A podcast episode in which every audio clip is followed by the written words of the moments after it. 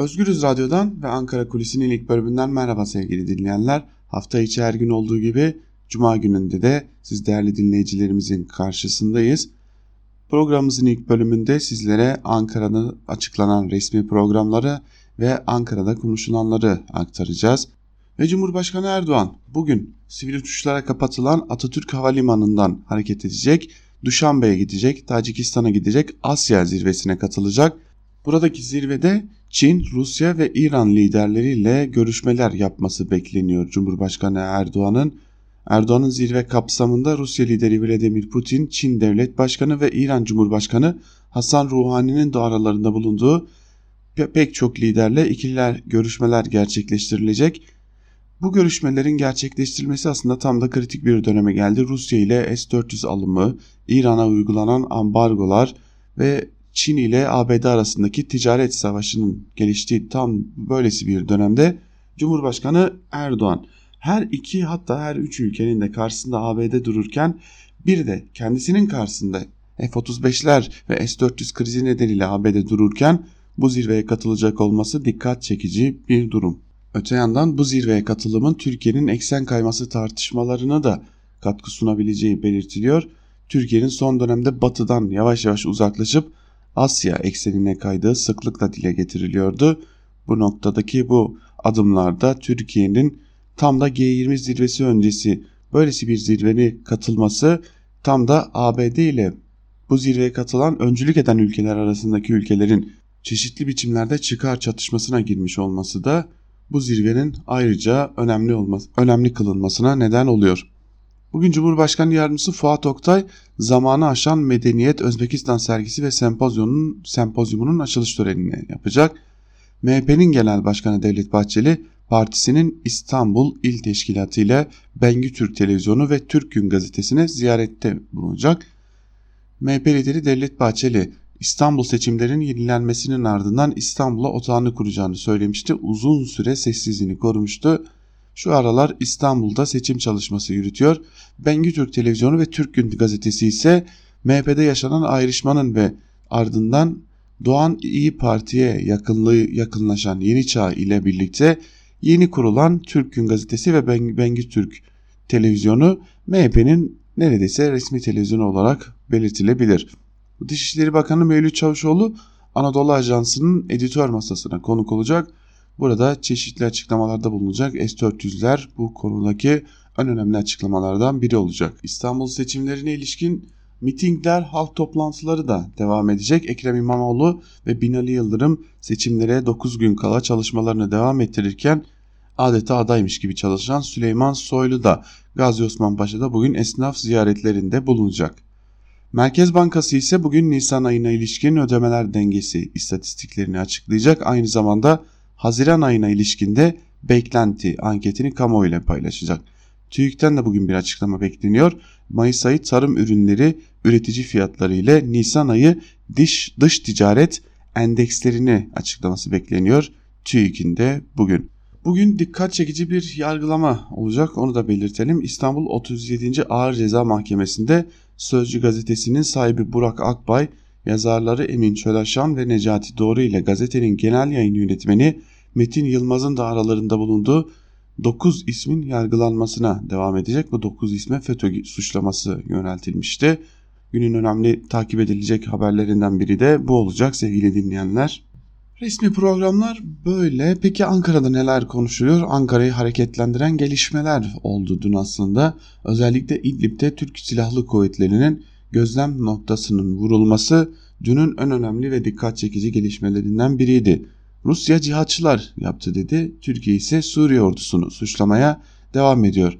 Aslında Rusya ve Suriye artık bir an önce İdlib'e yönelik operasyonun başlatılmasını ve orada bulunan cihatçıların oradan çıkarılmasını istiyor.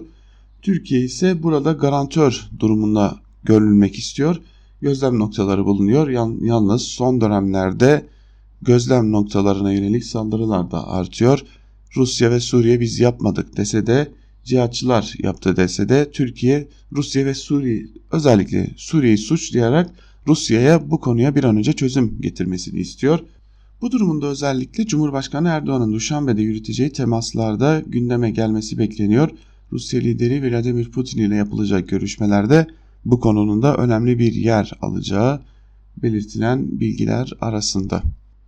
Aynı zamanda S-400'lere ilişkin Cumhurbaşkanı Erdoğan'ın açıklamasının ardından hükümet kanadından ardı ardına S-400 açıklamaları gelmeye başladı. Özellikle ABD'den gelen mektubun ardından uzun süre hükümette kısmi bir sessizlik yaşanmıştı. Yalnızca Milli Savunma Bakanı Hulusi Akar konuşmuştu. O da teslimatın ertelenebileceğini belirtmişti. Ancak Cumhurbaşkanı Erdoğan'ın geçtiğimiz gün partisinin grup toplantısında yine partisinin genel merkezinde yaptığı konuşmada net olarak S-400 aldık bu iş bitti şeklindeki konuşmasının ardından hükümet kanadının da açıklamalar konusundan eli rahatlamış gibi görünüyor.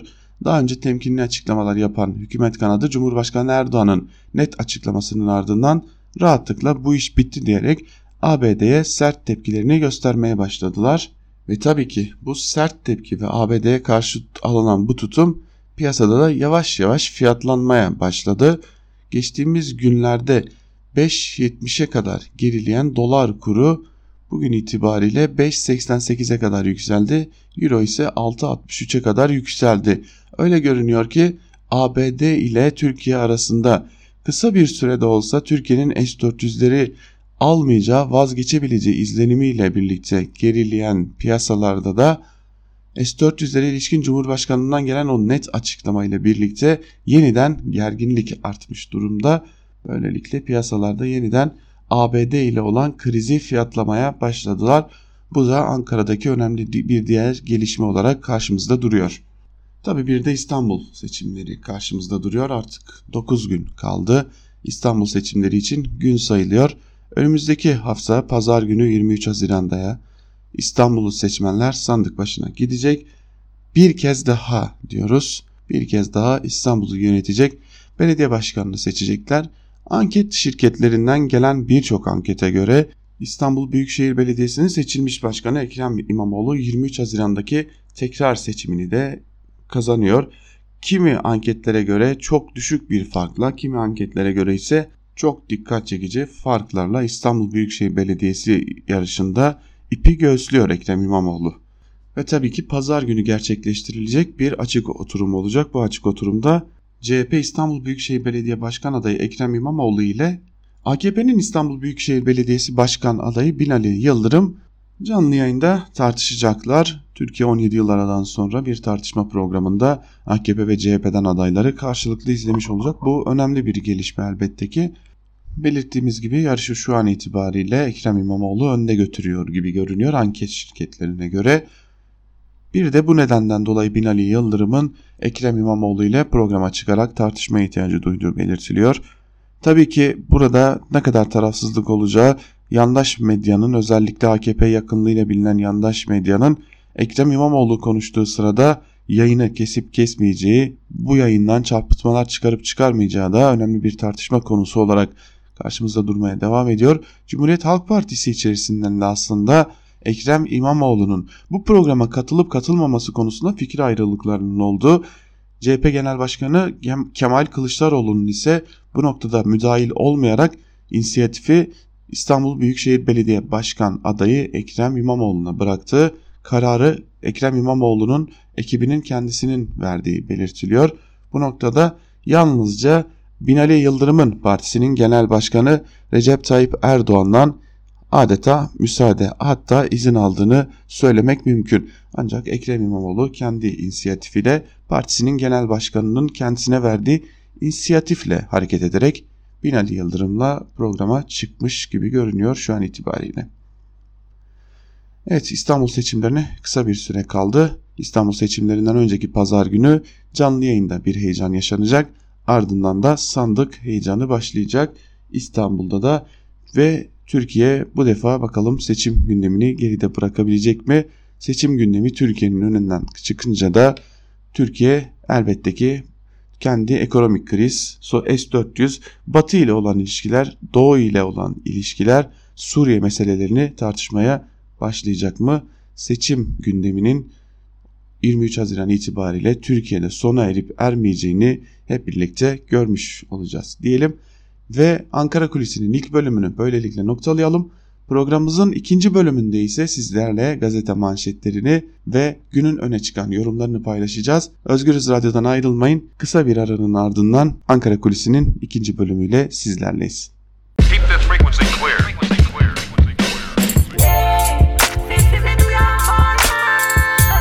Altan Sancar, Ankara Kulüsi.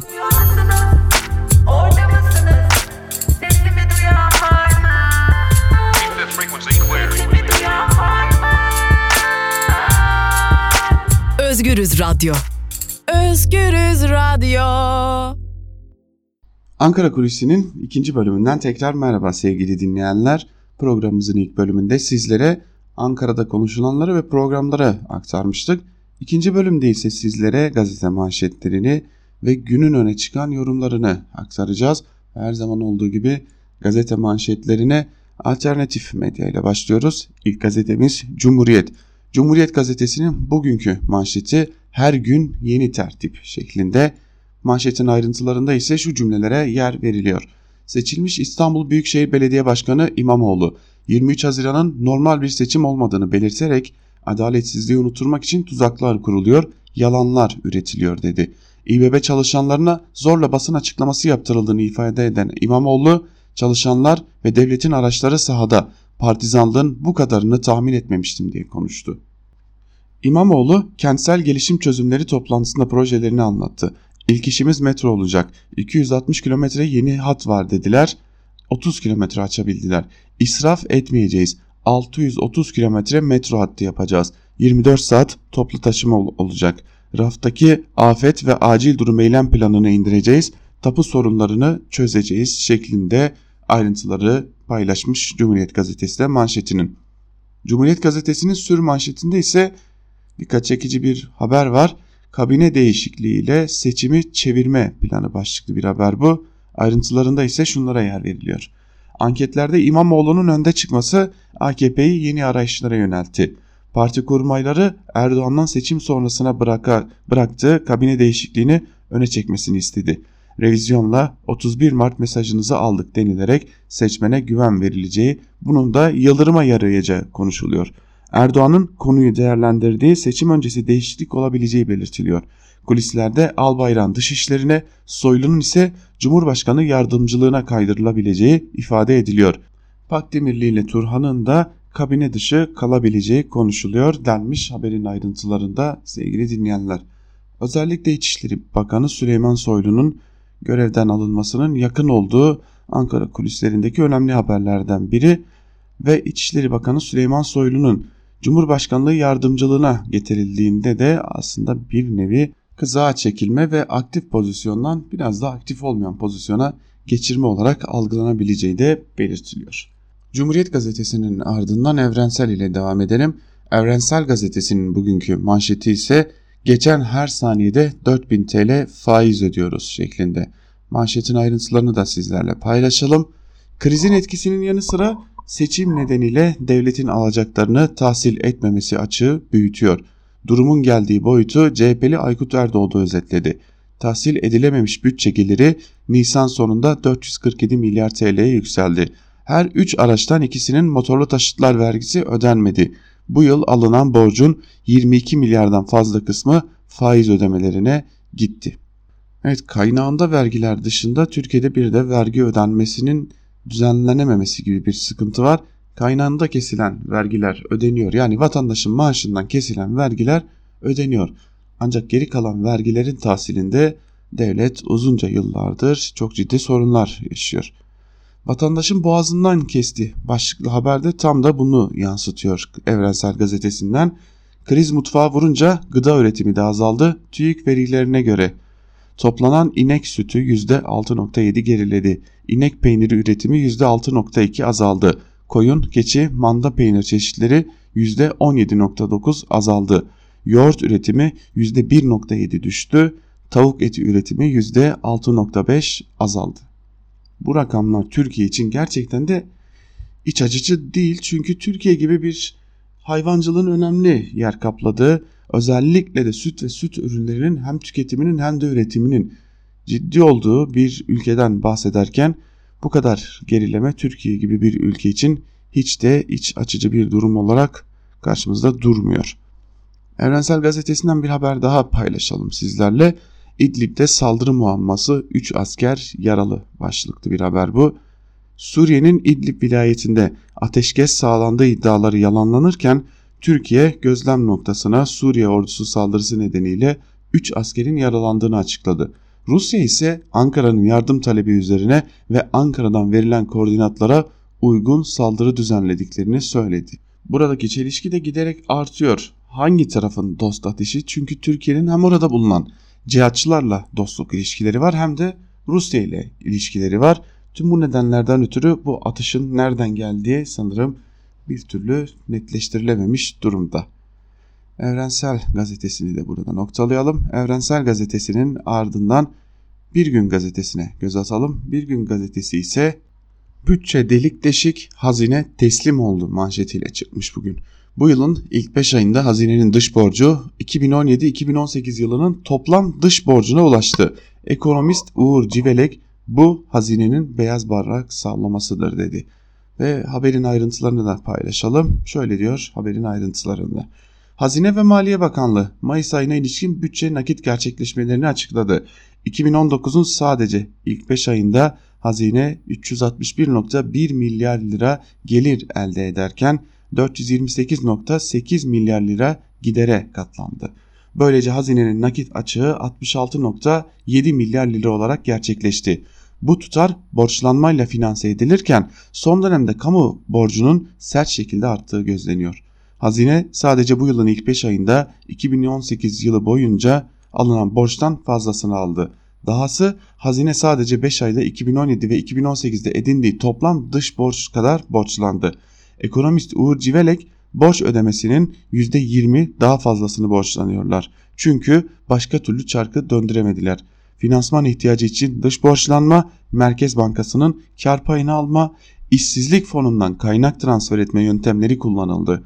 Buna rağmen Nisan ayından itibaren ekonomi yine daralma eğilimine girdi. Yapılanlar bütçe açığını bırakın kapatmayı orta vadede yeniden azdıracaktır dedi. Bir Gün Gazetesi'nin manşeti böyleydi. Türkiye ekonomisinin içerisinde bulunduğu acı tabloyu özetlemiş manşetinde Bir Gün Gazetesi. Yine Bir Gün Gazetesi'nden Milli Eğitim Bakanlığı bu yılda sınıfta kaldı. Başlıklı haberi de sizlerle paylaşalım. Eğitim Sen'den bugün sona erecek olan eğitim yılı ile ilgili çarpıcı rapor. Rapora göre imam hatiplere öncelik veriliyor, dinci vakıflar eğitimi kuşatıyor, yapısal sorunları ise gören yok. Eğitim öğretim yılının sonuna gelindi. Bugün öğrenciler karne alıyor. Eğitim Sen'in raporu eğitimdeki işler, içler acısı tabloyu ortaya koydu. Rapora göre Milli Eğitim Bakanlığı'nın karnesi kırıklarla dolu.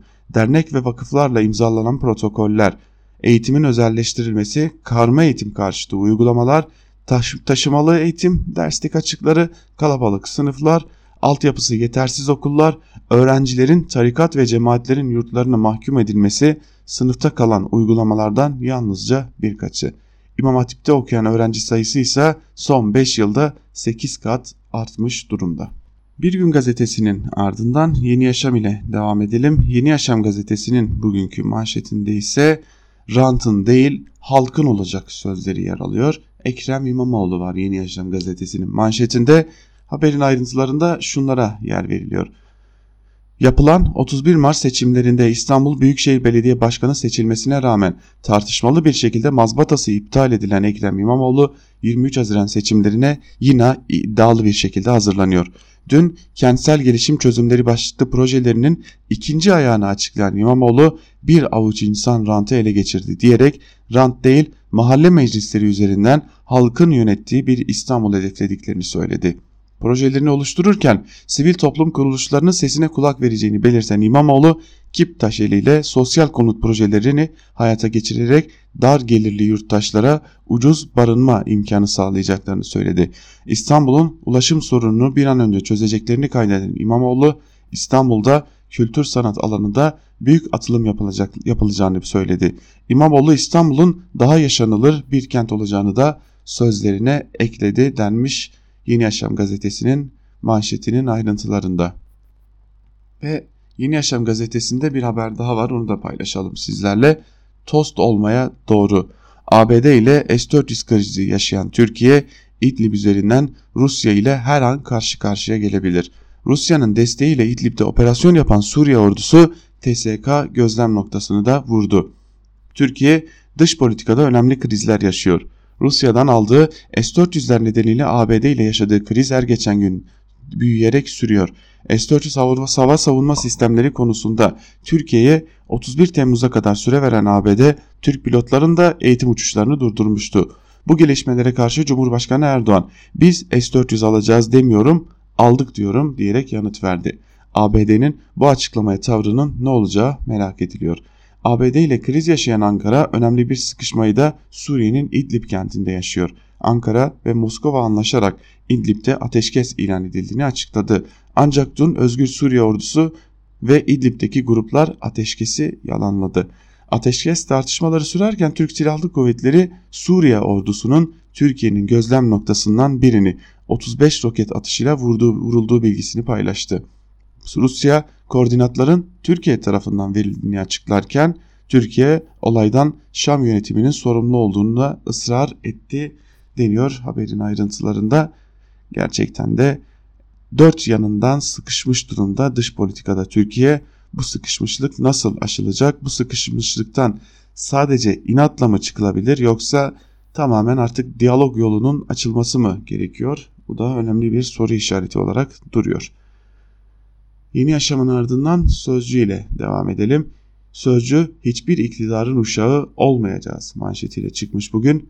Bugün Sözcü gazetesinin davası var. Ona ilişkin bir manşet bu ve manşetin ayrıntılarında şunlara yer veriliyor.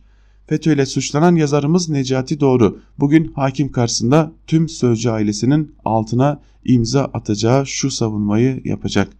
İktidarların uşağı olamam. İktidara gelmek isteyenlerin de uşağı olamam.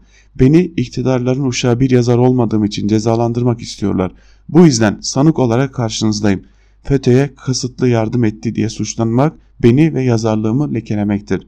Bana yapılan bu suçlama şerefli yaşama hakkımı elimden almaktır. Bu suçlamayı kabul etmiyorum. Metinizin benim şerefli yaşama hakkımı gözeteceğine inanıyorum. Beraat kararı vermenizi talep ediyorum. Sözcü gazetesinin manşetin ayrıntıları böyleydi ancak bir haber daha var Sözcü gazetesinin onu da paylaşalım sizlerle.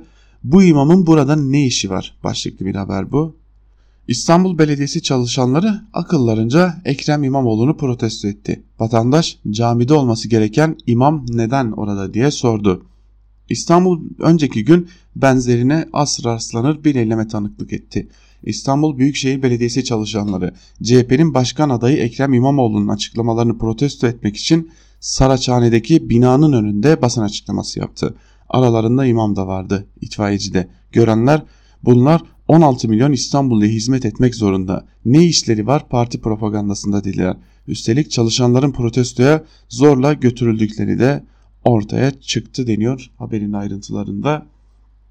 Varsayalım ki zorla götürülmediler ki zorla götürülmeme gibi bir imkan da yok. AKP'nin olduğu yerde zorun olmamasına imkan yok ama bir kamu çalışanının bir parti adayına cevap vermesi gerekir mi? Muhtemelen AKP'ye yakın bir sendikaya üye bu çalışanlar. O sendika çıkar açıklamayı yapar. Ekrem İmamoğlu'nun açıklamaları bizim üyemiz olan emekçileri rahatsız etmiştir. Biz bu açıklamalardan rahatsız oluyoruz der.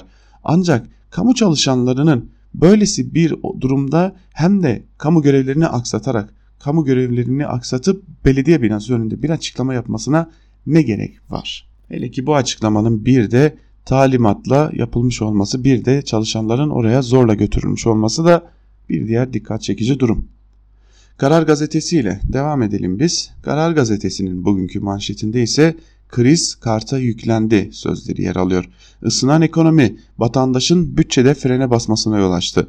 Çekinmeyin harcayın düzenlemesi yapan BDDK ise asgari ödeme oranını %40'tan 30'a çekti. Ancak borcu borçla döndürme, döndürmeye kapı aralayan düzenleme 2,5 milyon kredi borçlusunun artmasına yol açabilir.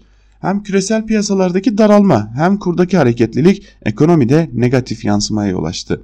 Belirsizlik hisseden tüketiciler de alımlarını öteleyince ekonominin şarkları yavaşladı. Piyasayı canlandırmak için harekete geçen Bankacılık Düzenleme ve Denetleme Kurumu ise önceki taksit sayısını 12'den 18'e çıkardı. Ardından kredi kartlarının %35-40 aralığındaki asgari ödeme oranını %30'a indirdi. Çifte adım vatandaşın ek borçlanmasının önünü açtı. Ancak kredi borçlarına ilişkin veriler sıkıntılı tabloyu ortaya koydu. Buna göre 2019'un ilk çeyreğinde kredi kartı borcu bulunanların sayısı 2,5 milyon kişiye yaklaştı. Sadece Mart ayında 90.241 kişinin ödemelerini yapmadığı kayıtlara girdi. Bireysel kredi kartı borcundan dolayı yasal takibe giren kişi sayısı ise %44 oranında artarak 317 bin kişi oldu deniyor. Haberin ayrıntılarında Bankacılık Düzenleme ve Denetleme Kurulu aslında vatandaşa harcama yapma zorunluluğu getiriyor. Adeta vatandaşı harcama yapmaya itiyor. Ancak vatandaşta bu harcamaların karşılığını ödeyecek para bulunmuyor. Çünkü vergiler yine aynı zamanda günlük harcamalar ki çoğunluğu da artık yoksulluk sınırının altında büyük bir bölümü yine elbette ki açlık sınırının altında gelen bu ödemeler ile birlikte ne yazık ki vatandaş borcu ödeyemiyor ve borcu borçla kapatma yoluna giriyor. Böylelikle borç bir sonraki aya bir sonraki aya üstüne üstelik faizleriyle birlikte devretmiş oluyor ve işin sonunda da günün sonunda da o borç yasal takibe girmiş oluyor. Karar gazetesinden bir haber daha paylaşalım sizlerle. Körfez'de alarm zilleri başlıklı bir haber bu. Haberin ayrıntılarında ise şu cümlelere yer veriliyor. Washington'ın savaş yığınağı yaptığı Basra Körfezi'nde yine petrol gemileri hedef oldu. 12 Mayıs'ta 4 kargo gemisine yönelik sabotajın ardından 2 petrol tankerinde şüpheli şekilde patlama meydana geldi. Gemilerden birini kiralayan Tayvan Devlet Petrol Rafinerisi'nin sözcüsü saldırının torpido ile gerçekleştirildiğini söyledi. Tokyo'da gemilerin Japonya'ya yük taşıdığını bildirdi. Suları ısıtan gelişme sonrası ABD bölgeye savaş gemisi yolladı deniyor haberin ayrıntılarında. Biz de gün içerisinde Özgür Haber bülteninde elbette ki bu gelişmeleri aktaracağız ancak Körfez'de çok korkutucu gelişmeler yaşanmaya devam ediyor. Bir savaşın fitillerini ateşleyebilecek gelişmelerden bahsedebiliriz. Sözcü gazetesini de burada bitirdik. Sözcü gazetesinin ardından bir de bakalım yandaş medya, iktidara yakın o medyada neler var? Onlar hangi manşetlerle çıkmışlar? Bunları da sizlere aktaralım. Hürriyet ile başlayalım. Hürriyet gazetesi bugün cevabını veririz manşetiyle çıkmış. Manşetin ayrıntılarında da şunlar yer alıyor. İdlib'de TSK'ya ait 10 numaralı gözlem kulesi Suriye ordusu tarafından vuruldu. Ankara Şam'ı devam ederse cevabını veririz diye uyardı. İdlib'in güneyindeki Türk Silahlı Kuvvetleri'ne ait gözlem kuleleri daha önce 3 kez hedef alan Suriye ordusu bu kez büyük bir saldırı düzenledi.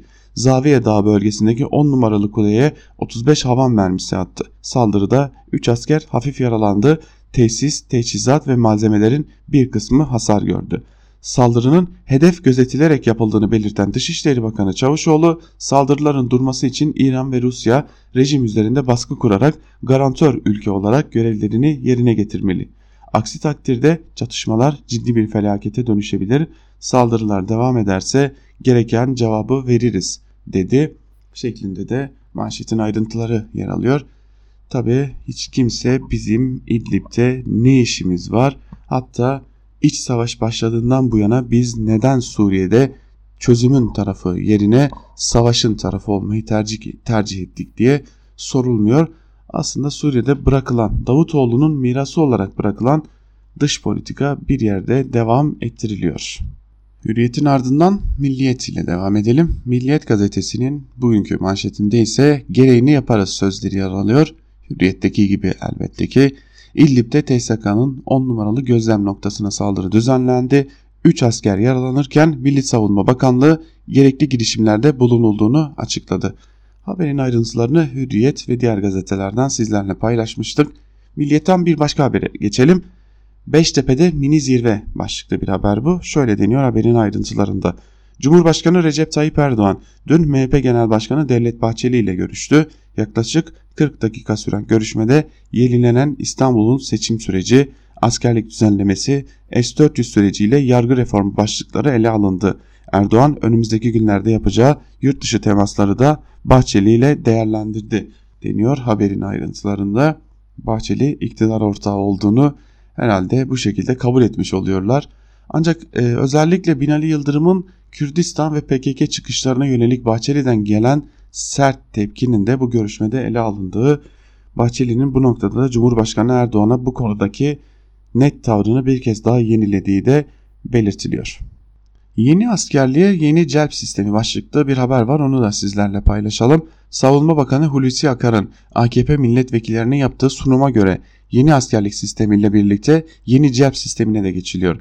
Düzenlemeyle 3 ayda bir 4 celp halinde yapılan askerlik alımları 12 aya yayılacak. Her ay düzenli asker alımıyla erken terhisler, personel sayısı ve güvenlik açısından risk olmaktan çıkarılacak deniyor haberin ayrıntılarında. Milliyeti de tamamlayalım ve Sabah ile devam edelim. Sabah gazetesinin bugünkü manşetinde ise sandıktaki oyunun suçüstü belgesi manşetiyle çıkmış ve Sabah gazetesinin manşetinin ayrıntılarında da şunlar yer alıyor. CHP'liler ile İstanbul İl Seçim Kurulu Başkanı'nın kirli işbirliğini ortaya koyan görüntüler siyaset gündemini sarstı. Hakimler CHP'yi bekledi deniyor ve Recep Özel önceden bir irtibat olduğu çok açık İl Seçim Kurulu'na gidip CHP müracaatını bekliyor. Çok vahim bir görüntü şeklinde AKP'den gelen değerlendirmeler yer almış. Dün sabah gazetesinin gece yarısı CHP'nin yaptığı itiraza yönelik bir iddiası vardı. Bu itira, iddiaya göre de İstanbul İl Seçim Kurulu Başkanı'nın CHP ile ortak hareket ettiği öne sürülüyordu. Şimdi İstanbul'da yeniden seçimler yenileniyor. Tam da seçimlere neredeyse artık bir haftalık süre kala AKP ve özellikle de yandaşları işte bakın çaldılar işte hile burada şeklinde bir algı oluşturmak için Sabah gazetesi tam iki gündür bu noktada bir algı oluşturmak için ardı ardına haberler yayınlıyor. Sabah gazetesi bugün tamamen Ekrem İmamoğlu'na ayrılmış gibi. Ekrem İmamoğlu'na yalancı deniyor, zorba deniyor Sabah gazetesinde. Elbette ki bu haberler paylaşılacak düzeyde değil ancak öyle görünüyor ki AKP açısından işler yolunda gitmiyor ve Sabah gazetesi Ekrem İmamoğlu'nu hedef almaya devam ediyor. Şimdi Star gazetesiyle devam edeceğiz. Star gazetesinde de Karar gazetesinin manşetinde yer alan o kredi kartlarına ilişki Bankacılık Düzenleme ve Denetleme Kurulu'nun haberi vardı. Ancak bir haberin ne kadar gerçekçi olduğuyla ne kadar çarpıtıldığını tam da burada anlayacağız. Karar gazetesi haberle birlikte vatandaşın borcu borçla ödeme dönemine gireceğini ve zorlanacağını belirtmişti. Peki Star gazetesi bu konuyu hangi manşette duyurmuş diye soracak olursanız piyasalara çifte müjde manşetiyle duyurmuş ve manşetin ayrıntılarında da şunu söylemiş. BDDK'nın kredi kartlarına yönelik taksit uzatma ve ödeme limiti düşürme kararı tüketicileri de piyasaları da sevindirdi. Yeni düzenlemeyle piyasalardaki hareketliliğin artması hedefleniyor denmiş haberin ayrıntılarında. Piyasalardaki harcamalar artacaktır, hareketlilik de artacaktır. Vatandaş evinin ihtiyaçlarını belki de almak isteyecektir. Peki ihtiyaçları aldığı o paraları geri ödeyebilecek mi noktasında asıl sorun zaten Türkiye'de orada başlıyor. Türkiye şu an itibariyle bu ödemeleri yapabilecek şekilde bütçeye sahip bir yurttaşlar topluluğunun içerisinde mi değil mi onu öğrenmek gerekiyor. Yurttaşlar şu an itibariyle gerçekten ödemelerini yapamayacak durumdalar. Evet bu piyasalara müjde olabilir ama ihtiyaçlarını gideren vatandaşlar bundan sonra o ödemeleri geri yapamayacak belki de. Devam edelim yandaş gazetelerle Güneş ile devam edelim. Güneş gazetesi ise bugün basit değil nitelikli manşetiyle çıkmış. Ordu valisine it diyerek ettiği küfürü basit dedim sözleriyle geçiştirmeye kalkışan CHP adayı hakkındaki nitelikli dolandırıcılık davasını da estirdiği yalan rüzgarıyla örtme telaşına düştü deniyor haberin ayrıntılarında. Önceki akşam katıldığı televizyon programında devam eden hiçbir davası olmadığını söyleyen CHP adayı hakkındaki ağır cezalık dosyaları inkar etti. Gerçek ise çok farklı ve üzeri örtülmeyecek kadar açık. 20 milyon lira değerinde 3000 metrekarelik kamuya ait yeşil alanı Beylikdüzü'nde inşa ettiği Bey Konakları projesine dahil etmek suçundan babasıyla birlikte yargılanıyor. Kamuya ait malı işgal etmek ve hak sahiplerini dolandırmak suçundan hakkında iddianame düzenlenen CHP adayı 2013 yılında yerel mahkemeden beraat kararı aldı. Ancak soruşturma, soruşturmanın eksik yürütüldüğünü tespit eden Yargıtay 2018'de davanın yeniden görülmesine hükmetti. Baba oğul İmamoğullarının Bakırköy 7. Ağır Ceza Mahkemesi'nde nitelikli dolandırıcılıktan yargılamaları sürüyor denmiş.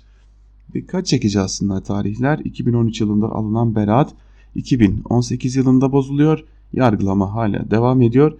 Yargılamanın belgeleri de bir biçimde Güneş gazetesinin eline ulaşıyor. Aslında yandaş medyaya baktıkça Ekrem İmamoğlu'nun önde olduğu daha rahat anlaşılıyor. Çünkü yandaş medya bir biçimde Ekrem İmamoğlu'nu hedef almaya devam ediyor. Akşam ile devam edelim. Akşam gazetesinin bugünkü manşetinde ise FETÖ'nün kripto kursları manş sözleri yer alıyor. Dershanelerin kapanmasıyla gelir ve eleman temininde büyük sıkıntıya düşen FETÖ özel kurs yapılanmasıyla yeniden dirilmeye çalışılıyor. Örgüt Adana'da dikkat çekmemek için küçük binalar kiraladı. Etüt merkezi ve özel eğitim kursu adı altındaki kurumlarda ücretleri düşük tuttu. Maddi durumu iyi olmayan ailelerin zeki çocuklarını kendine hedef seçti. Milli Müdürlüğü'ndeki kriptolar sayesinde alınan izinle açılan bu yerlerde dersleri de KHK ile ihraç edilen öğretmenlerin verdiği belirlendi. Adana Emniyeti operasyonla 51 kişi gözaltına aldı deniyor haberin ayrıntılarında. Yeni Şafak ile devam edelim. Yeni Şafak'ın bugünkü manşeti tehlikeli bir oyun kuruluyor şeklinde. Manşetin ayrıntılarında da şunlara yer verilmiş. İran ile Arapları savaştırmak için Basra Körfezi ve çevresinde çok kirli bir oyun tezgahlanıyor. Türkiye dahil hemen bütün bölge ülkelerini içine alacak büyük bir kriz petrol trafiği üzerinden sabotajlarla tetikleniyor. Umman Körfezi'nde bir ay içinde ikinci kez petrol tankerleri hedef alındı.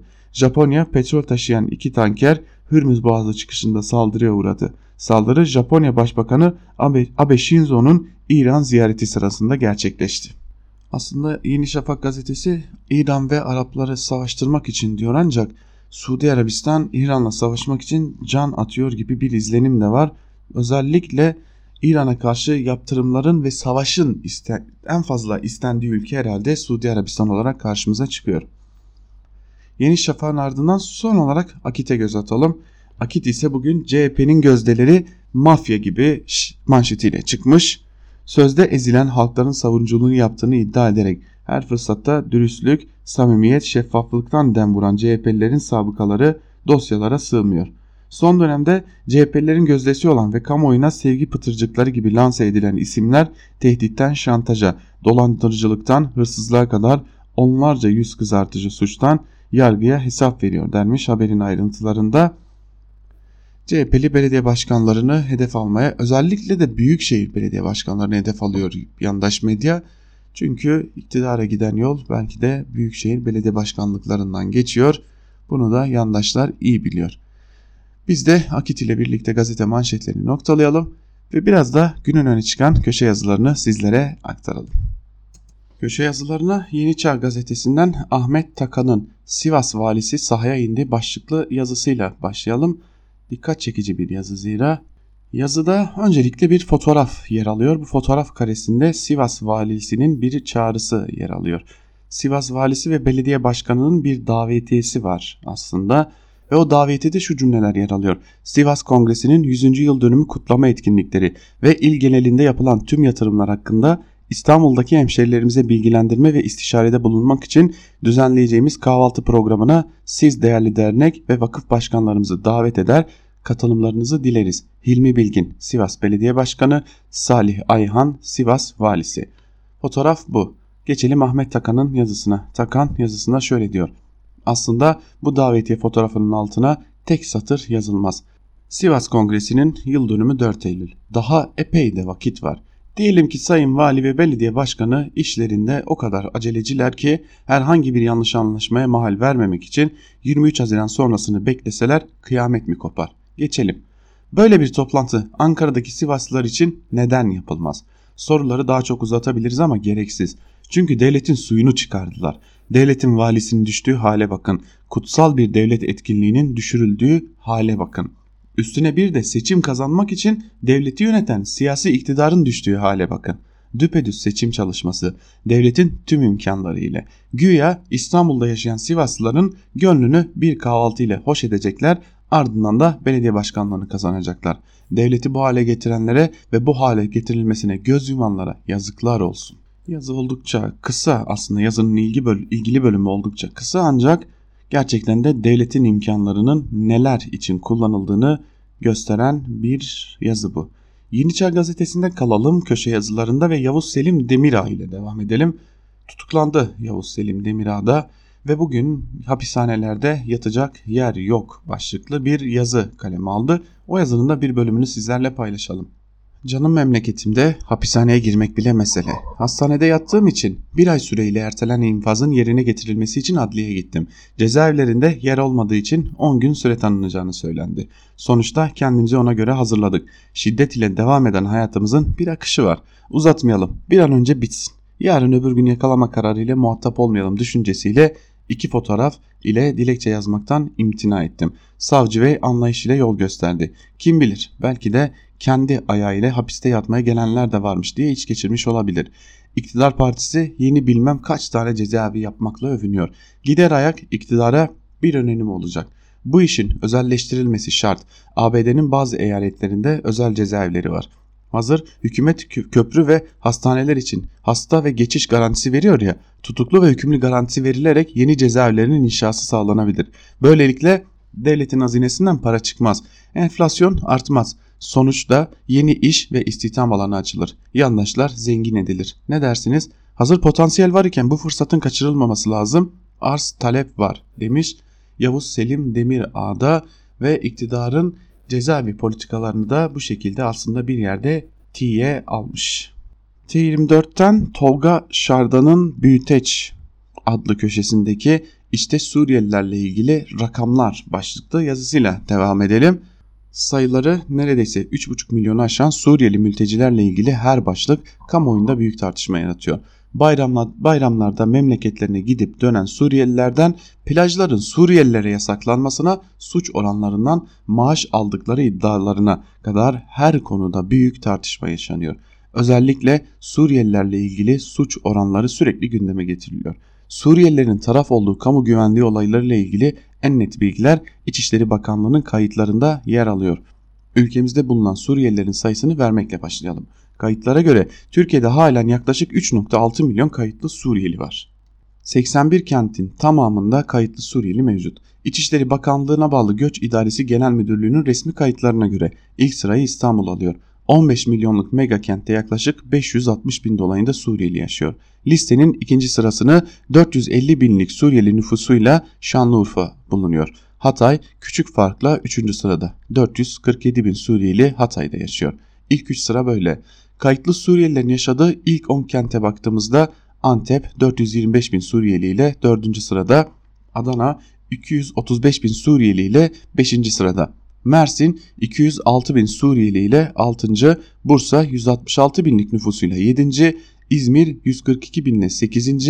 Kilis 114 binle 9. Konya 106 bin Suriyeli ile 10. sırada. Tabloya göre Türkiye'deki Suriyelilerin toplamının %90'ı bu 10 kentte. Kayıtlı Suriyelilerle ilgili bu sayısal tablonun ardından en çok tartışılan suça karışan Suriyeliler hakkında İçişleri Bakanlığı'nın rakamsal bilgilerine bakalım. Yine ilk 10 kentimizle ilgili sıralamayı baz alacak olursak 2018'deki rakamlara göre sıralama şöyle. İstanbul 15 milyonluk nüfusu olan İstanbul'da yaşayan Suriyeli sayısının kentin genel nüfusuna oranı %3.7 oldu. Resmi kayıtlara göre 2018'de İstanbul'da 32.553 olay yaşanırken Suriyeliler 853 olaya karıştı.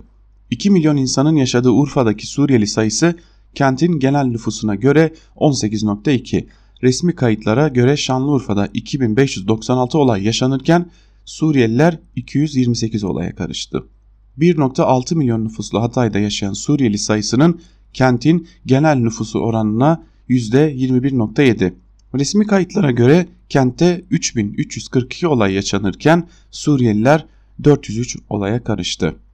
Suriyeli sayısının kentin genel nüfusu oranına oranı %17.3 olan Antep'te resmi kayıtlarda kentte 5334 olay yaşanırken Suriyeliler 442 olaya karıştı şeklinde sıralamalar devam ediyor.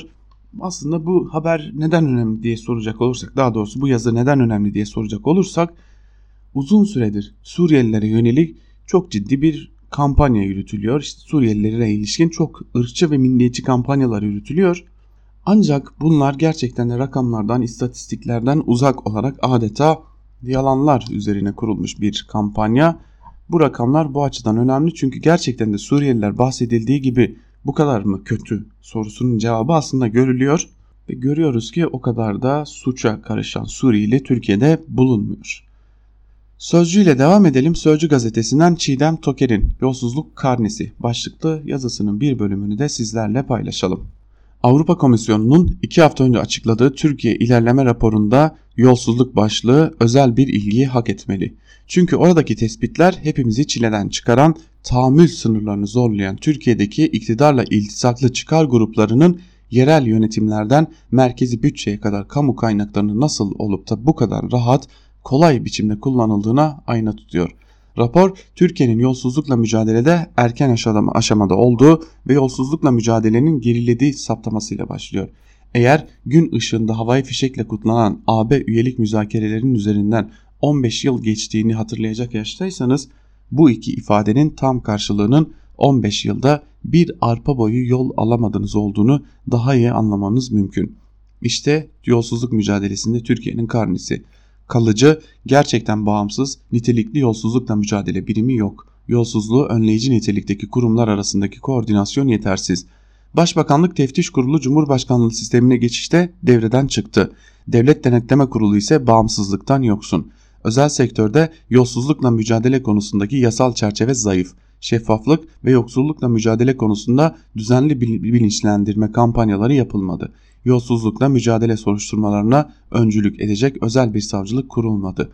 Yolsuzluk ve organize suç davalarında etkin mali soruşturmalar sistematik olarak yürütülemiyor. Kamu kurumlarının hesap verilebilirliği şeffaflığının çok sınırlı düzeyde olması endişe kaynağı olmayı sürdürüyor. Raporda Kamu İhale Kurulu'nun bağımsızlığının kurul üyelerinin Cumhurbaşkanlığınca doğrudan belirlenmesi nedeniyle kağıt üzerinde olduğu da vurgulanıyor.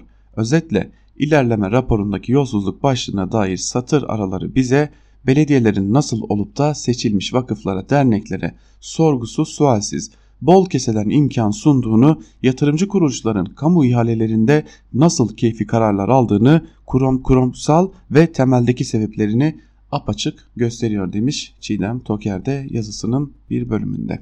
Gazete Duvar'dan Ali Duran Topuz'un Yargı Bağımsızdır Mantıktan bile başlıklı yazısıyla devam edelim. Seçim derin ve ciddi bir hukuk ve adalet sorunu haline geldi dedik. Adalet ve hukuk da ciddi bir siyasal sorun haline gelmiş durumda. Bunu iktidar da biliyor ki yargı reformu stratejisi isimli sunuştaki tantanaya bakarsak çok iddialı bir metin ilan etti. Öyle anlaşılıyor ki bu belgeye inanmayan ve hiç önemsemeyen kesim reforme edileceği ilan edilen yargı teşkilatının aktörlerinin bizzat kendisi. İstanbul'da dün Barış İçin Akademisyenler grubu açılan davalardan bazıları görüldü.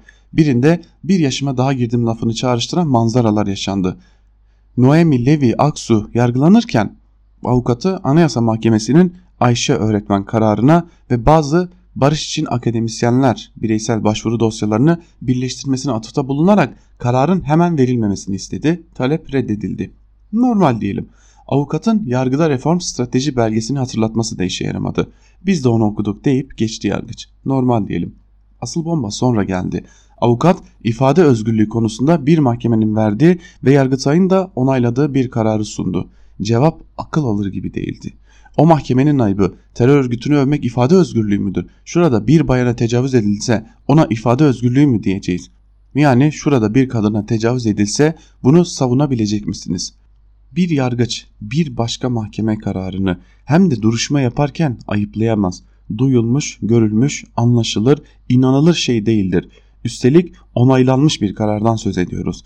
Bu bağımsızlık demek yok. Yargı bağımsızlığı değil, yargıç bağımsızlığı. Tecavüz meselesi de nereden çıktı peki? Tecavüzle ifade özgürlüğü tartışması ya da terör propagandası arasında ne bağ var? Hiçbir bağ yok. Hukuktan, bağımsızlık, mantıktan ve iletişimi mümkün kılan ilkelerden, kurallardan bağımsızlığa sıçradı.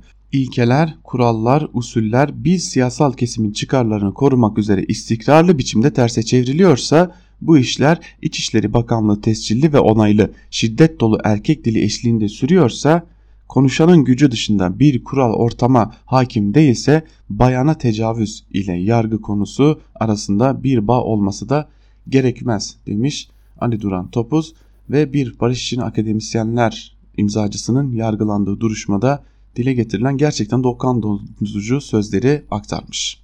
Bir de yandaş yazarlardan Türkiye Gazetesi'nden Cem Küçük'ün Dikkat seçimden sonra sorun çıkabilir başlıklı yazısının bir bölümünü sizlerle paylaşalım. HSK İstanbul seçimlerinde kanuna aykırı sandık kurulu görevlendirmeleri yaptıkları gerekçesiyle haklarında YSK tarafından suç duyurusunda bulunan İstanbul İl Seçim Kurulu başkanları hakkında inceleme başlattı.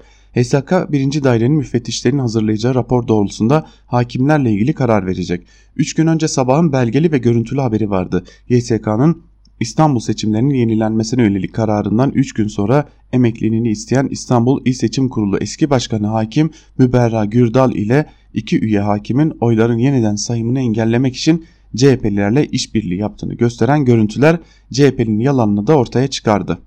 Gürdal ve iki üye hakim CHP'nin başvurusunu işleme aldı ve aynı gece yarısı yasalara aykırı olarak 7 ilçede sayımı durdurdu. Çünkü yasalara göre başlayan oy sayımı durdurulamaz. Ancak Müberra Gürdal ve iki üye durdurmuştu. Şimdi soru şu. Kanunun açpaçık hükmüne rağmen sandıklar sayıma başlamışken sayımı durduran İstanbul İl Seçim Kurulu ve iki üyesi hakkında YSK neden suç duyurusunda bulunmadı?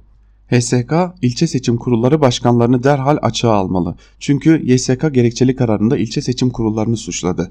23 Haziran sonrası tam kanunsuzluk var denilerek seçimin iptali istenirse bunun vebali YSK ve HSK'dadır. Bu seçimle ilgili de itirazlar olursa önce ilçe seçim kurulu sonra il seçim kuruluna gelecek. Hepsinde şaibe varsa bu işin içinden nasıl çıkılacak? YSK bu konuda neden bir şey yapmıyor? HSK neden karar almıyor? Muhalefet seçimi kazanırsa sorun çıkmayacaktır ama kazanmazsa tam kanunsuzluk itiraz edecektir. Yapılması gereken 23 Haziran seçimi bitene kadar ilçe ve il seçim kurullarının geçici açığa alınmasıdır. Benden söylemesi diyor yandaş yazar Cem Küçük. Ve son olarak Karar Gazetesi'nden İbrahim Kahveci'nin Dolara Hücum başlıklı yazısını paylaşalım. Arkamıza S-400 almış şekilde uçuyoruz. Oysa daha bayram tatili sırasında lira dolar karşısında 5.66'yı görmüştü. Tatil bitti ve iş dışı yaptığımızda el birliğiyle lirayı dolar karşısında 5.90'a düşürdük. Bazen de TL değer kazandı diyoruz ama bu söylem ne kadar gerçek? Evet 7.22'yi gördüysek şimdi 5.90'lar bize TL'nin değer kazandığını söyletebilir. İyi ama gerçek mi bu? Ocak 2016'da dolar karşısında emsal ülkelerin para değerleri neymiş ve şimdi ne olmuş bakalım. Türk lirası 3.06 şimdi 5.90. Brezilya reali 4.17 şimdi 3.83. Güney Afrika randı 17.83 şimdi 14.87. Rus rublesi 83.23 şimdi 64.60. Meksika pesosu 19.44 şimdi 19.18. Arnavutluk lekesi 128.25 şimdi 108.23. Bir Arjantin bizim gibi hatta bizden de bozuk bir de İran. Güney Afrika ile Brezilya ile ya da Meksika ile boy ölçüşemiyoruz. Yanlarında ezik bitik haldeyiz. Demokrasi ile ekonomi bizde neden bu kadar ilişkili? Çünkü demokratik ülkeler dediğimiz AB ve ABD'nin paralarıyla 16 yıl yaşadık. Ülkemize gelen 650 milyar doların %80'inden fazlasını demokratik dediğimiz bu ülkeler bize yolladı. Türkiye döviz talebinin önemli bir kısmı güven sorunundan kaynaklanmaktadır. İkinci bir neden ise dış politik etkenlerdir. Dış politikanın kişisel kararlara benzeyen anlık değişimleri doğal olarak piyasalar üzerinde de bir dengesizlik oluşturmaktadır. Sadece bu iki faktörün tersi durumunda bile dolar lira paritesinin 4.70'lere düşmesi beklenebilir diyor İbrahim Kahveci. Tam da İbrahim Kahveci'nin bahsettiği dolar bugün itibariyle en azından şu saat itibariyle 5 lira 88 kuruş seviyesinde seyrediyor değerli dinleyenler. Biz de İbrahim Kahveci'nin bu yazısıyla birlikte Ankara Kulisi'nin ikinci bölümünün de sonuna gelmiş olduk. İlk bölümde sizlere Türkiye'de Ankara'da neler oluyor neler konuşuluyor onları aktarmıştık. İkinci bölümde de gazete manşetlerini ve günün öne çıkan yorumlarını sizlerle paylaşmıştık. Geldik sona ancak sona gelmişken bir de hatırlatmada bulunalım. Bugün saat 17'deki haber bültenimizin hemen ardından Tarihin Öteki Yüzü programıyla Ayşe Hür sizlerle olacak. Saat 18'de ise Onur Öncü'nün sunacağı haber bülteninin hemen ardından mercek programıyla Zübeyde Sarı sizlerle olmaya devam edecek değerli dinleyenler. Biz de bu hatırlatmalar ile birlikte Biz de bu hatırlatmalar ile birlikte Ankara Kulisi'nin ikinci bölümünü de burada noktalayalım. Haftanın son günüydü. Hafta başında görüşmek dileğiyle iyi hafta sonları.